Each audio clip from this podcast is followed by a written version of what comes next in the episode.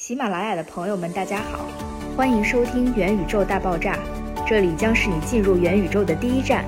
本栏目由三十六氪和欧 daily 星球日报联合制作播出，欢迎大家点击订阅。我是欧 daily 星球日报的创始人和这档栏目的主持人 Mandy。那我们本期的嘉宾呢是 NFT 项目 ODEC 的创始人范伟。范伟之前呢是 VC 的投资人以及潮玩公司的高管。那首先我们就请范伟来给我们讲讲你的个人经历。Hello，大家好，呃，我叫范伟，现在在做一家 NFT 的创业公司，叫 Odet。啊、我们 Odet 是一家面对海外的这个区块链世界的用户提供嗯数字收藏品的一家品牌公司。我们已经发行了一套很有趣的这个头像类的产品，叫 Paladin Pandas 啊、一款熊猫的头像，然后在以太坊世界享受了到了一个比较火爆的一个销售成果，在现在也是一个排名比较靠前的一个项目。这半年期间吧，我们做了这个项目，也积累了很多经验和一些呃有意思的事情吧。我觉得今天可以一起来聊一聊。对，那首先我觉得大家肯定会很好奇，为什么你会对这个 NFT 感兴趣？有哪些特质吸引了你？因为其实刚才我们也有聊到，范围之前是在做潮玩嘛，然后其实传统潮玩这几年发展的是比较如火如荼的，嗯。尤其是所谓的这个盲盒第一股泡泡玛特，也是在二零年就去年上市的嘛，的受到了特别多的资本市场还有普通人的关注，然后有正面声音，也有负面声音，嗯。然后也特别巧，因为我自己在三十六氪做记者的时候，也是在一六一七年就特别关注啊、衍生品啊潮玩这个赛道，当时也是采访了。啊，包括像泡泡玛特，包括像之前范伟在的这个玩 Toys，还有像什么啊十二动，还有后来被嗯 B 站收购的 AC Toys 啊等等的这些，哎，是不是过去比较 熟悉的公司？没错，然后我感觉呢，因为我自己也买很多嘛，一方面是这种消费级的，可能五十块钱左右，然后就可以买一个小盲盒回家，然后满足这个呃心理需求，然后也是一个小摆件儿。然后一方面是这种比较硬核的，可能收藏的这个需求，可能几千几万块的这种，包括像之前早年的这个 Bear Bricks 到可能泡泡玛特这几年也都在做这种大娃，是吧？嗯？是的，那呃，可能很多听众可能对这个 NFT 没有这么熟悉，但是我刚才讲潮玩，我觉得大家肯定都是知道的。那其实 NFT 跟潮玩是有很多共同的地方的，也有这种很便宜的消费级的和这种很贵的、非常 hardcore 的，像。啊，我们前几期都有聊到的 Punk 啊，还有 Ape 这样的收藏级的，就是大咖或者说明星去买的这样的这个产品。嗯，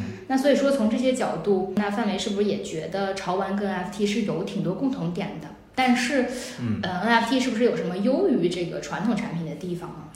对这个问题很好。潮玩和 NFT 有非常多的相同点。我们现在把视角聚焦到 NFT 的头像，或者说在市面上比较主流的产品形态吧。头像这个事儿，其实在海外，特别是以太坊这个生态上是非常火爆的一个品类。我们也看到了像库里这样的明星都在换头像，并且积极参与到了这个数字收藏的行列之中。从 IP 的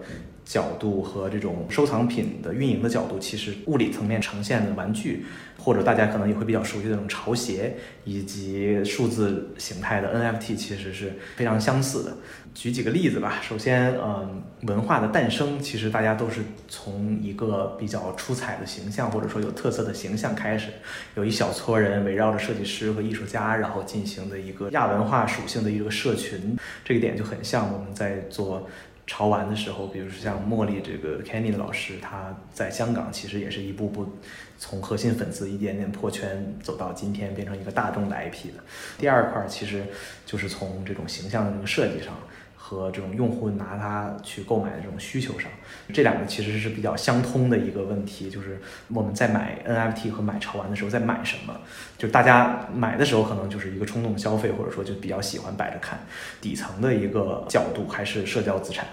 你是一个什么样的一个人，然后你想要给你的朋友展示出你什么样的一个生活状态，和你会玩一个什么东西，以及你玩的东西很有品味，很有话题性，很有谈资，这些东西其实都是体现在了你的社交价值上。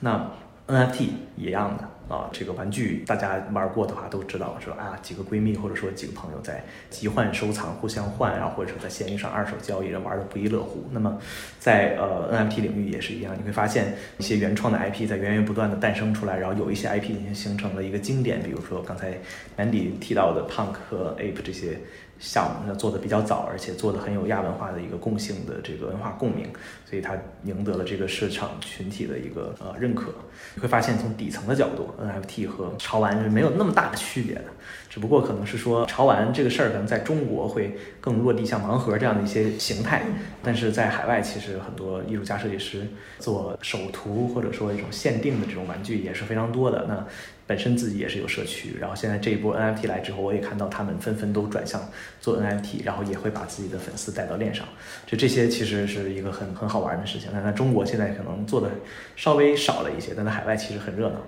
再说到第二个问题上，是说 NFT 和潮玩相比有什么优势，或者说有什么不同？其实最主要的一点是从创作上，它没有了物理生产制造的相关的一些限制，它可以说你长什么样，然后你把。这个头像做的非常精美，或者说非常精细，其实都是可以的，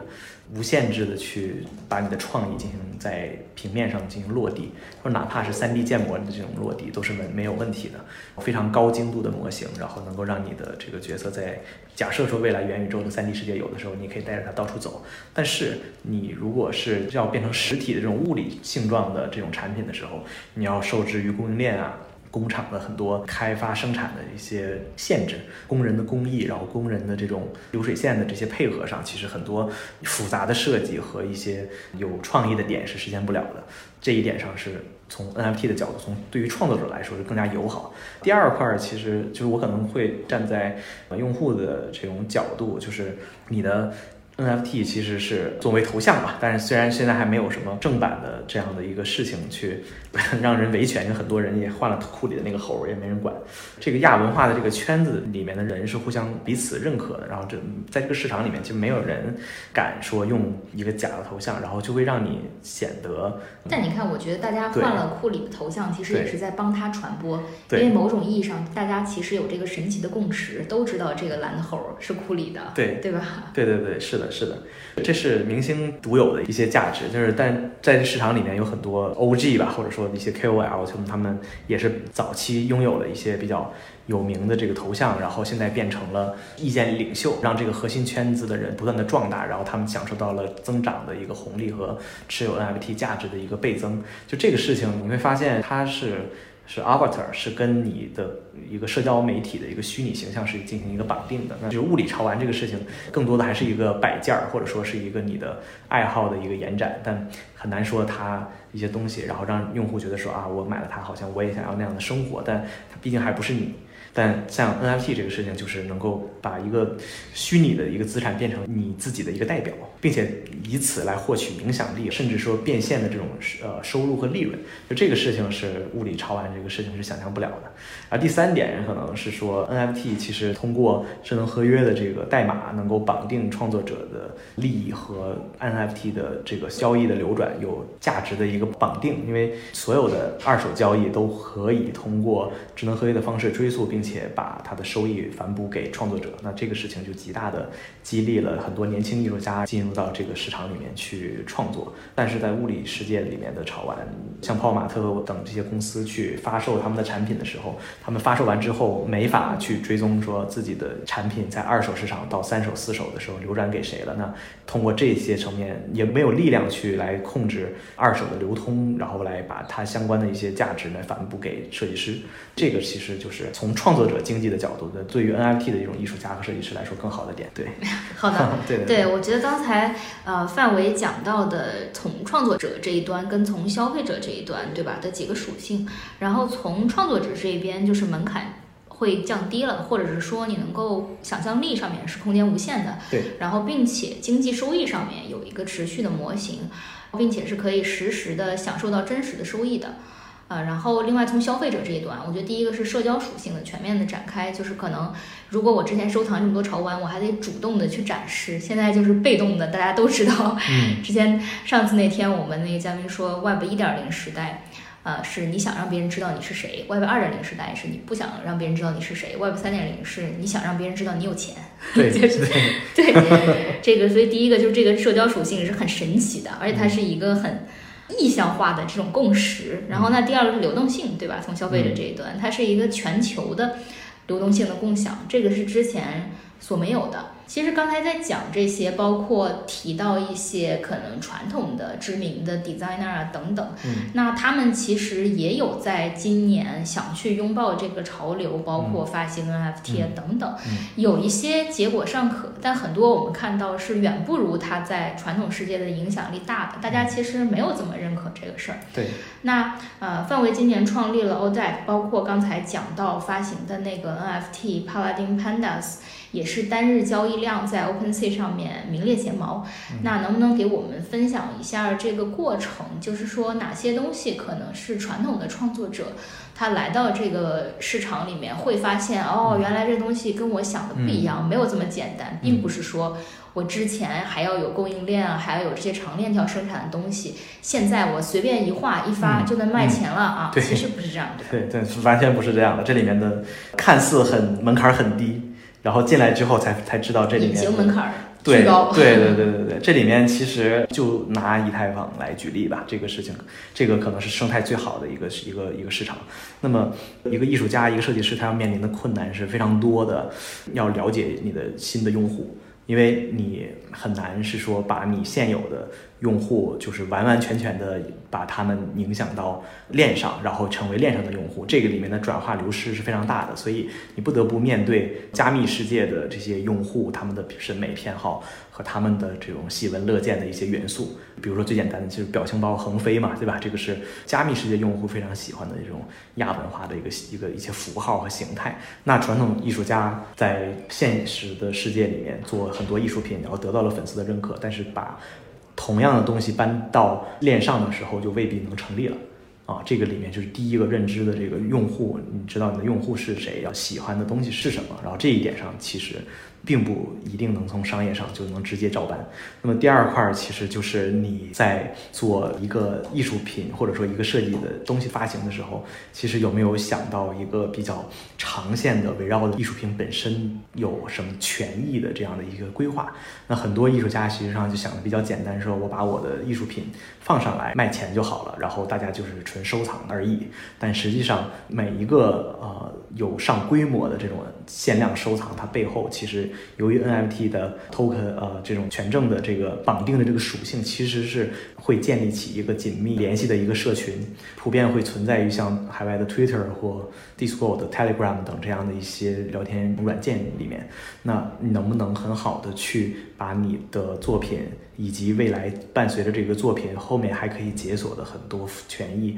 能够给到你的用户讲清楚，并且证明说你能做到啊？就是这些其实是第二个挑战，那并不是仅仅发售一个作品然后就完事儿了，这个事情并不是啊、那么简单。那第三块儿，特别是针对于不是那种大艺术家或者大设计师有自带粉丝的这种普通的从业者，想要在这市场里面创作，尤其需要重要的是在营销层面上，就是你没有自己的粉丝，然后你仍然可以在这个市场里面去做，但是能不能用很巧妙的方式，把瞄准你的产品、喜欢你的产品的用户能够找到，并且通过他们在社群里面的激励，然后让他们来裂变出周围的朋友圈，然后朋友的朋友二度、三度、四度的人脉，然后把呃你想要的这些用户，然后能够购买得了你发行限量的这个产品的数量的用呃用户。甚至是说过程中还能影响到一些大 V 的一些关注，然后帮助你来推动这个社群的一个建设，让他们跟着你一起去啊、把这个社群建设好，有更多的这种用户的参与感，其实也是在这个 NFT 的文化里面相当有趣和浓厚的一部分。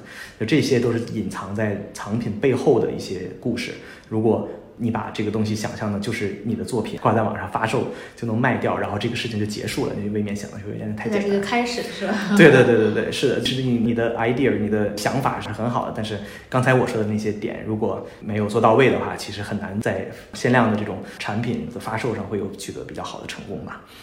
对，你看，我觉得社区文化其实是一个可能大家都觉得有点虚幻和不太了解的东西。我最近看到好几个科技媒体都写了类似的内容，就是说 Discord 才是真正的元宇宙，大概这种。对，然后有很多 VC 投资人等等，包括一些可能区块链项目的创始人都有跟我说，说他们觉得 Discord 是真正符合 Web 三点零时代的一个社交产品，嗯相较于比如说 Telegram，相较于 Signal 等等，因为它的产品形态是迭代了的，而不是说我把这个社交逻辑就搬到链上这么简单。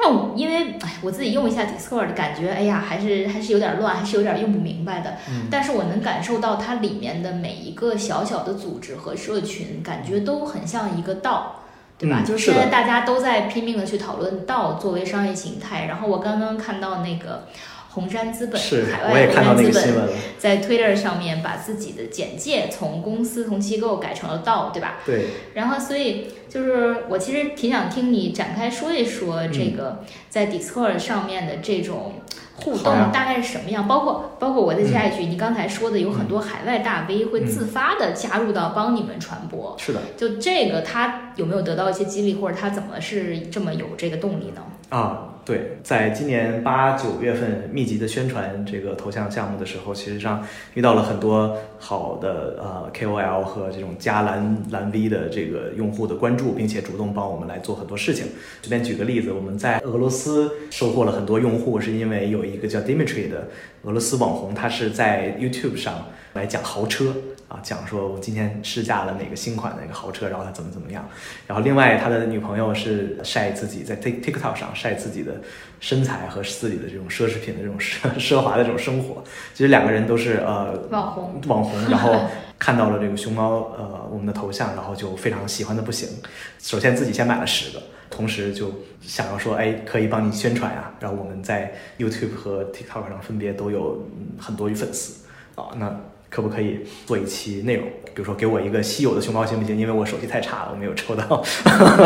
我没有抽到那个稀有的颜色的熊猫。然后我们自己其实有一些团队预留的产品吧，其实有有稀有的一款，所以就给了他，然后他就帮我们把这些内容就做了。由此呢，我们也在十一期间收获了一波连涨，就是二手市场的价格不断的往上爬，也是被他们的这种内容带动下来。就是发布之后的一两天内，就持续的有很多新的用户来加入到这个社群。社群里面是哪国人说哪国语言都有，是吗？啊，大家主还是主要还是说英语啊，说英语。然后其他国家的呃频道我们也开了，但是最热闹的的频道还是英文频道。呃，用户其实很多都是素质蛮高的，特别是以太坊的用户啊。然后在全球各地的都有。我们社群里面最活跃的有菲律宾人，有智利人、德国人，有俄俄罗斯人，然后还有美国人。所以你是埋伏在社群里，跟他们也聊聊天吗？然后我自己作为创始人，我基本上一两天就会去跟大伙聊一聊，然后也会互相问，我们也精神上有很多共鸣的一些交流吧。